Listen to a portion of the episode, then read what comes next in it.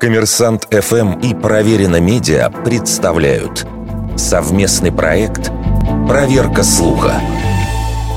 Правда ли, что рецепт макарон в Италию привез из путешествия в Китай Марко Поло?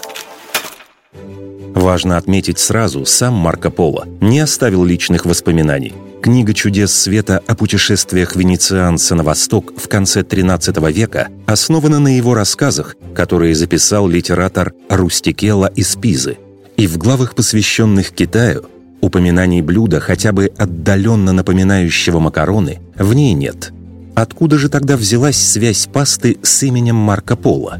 Если заглянуть в италоязычные издания мемуаров путешественника, то слово «паста» встречается там неоднократно – Изначально в итальянском языке оно обозначало густую, кашеобразную массу, а также тесто.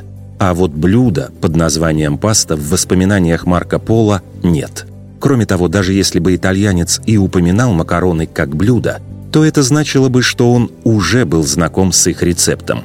Свидетельств распространенности макарон на Апеннинах задолго до возвращения Марко Поло из Азии существует немало – в этрусской гробнице IV века до новой эры были найдены приспособления, напоминающие те, что используются для изготовления макарон.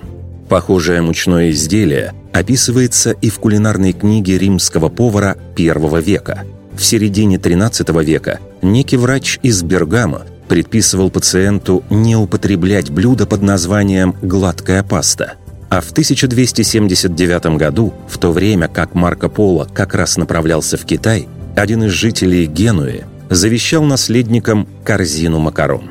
Что же до причин распространения легенды о Марко Поло, то, согласно одной из теорий, в этом отчасти виноват американский журнал «Макарони Джорнал». В 1929 году там появилась история о моряке с корабля Марко Поло по фамилии Спагетти – который подсмотрел, как жители Китая готовят диковинное блюдо. История оказалась выдуманной от начала до конца, но, похоже, оставила свой след. Вердикт. Это неправда.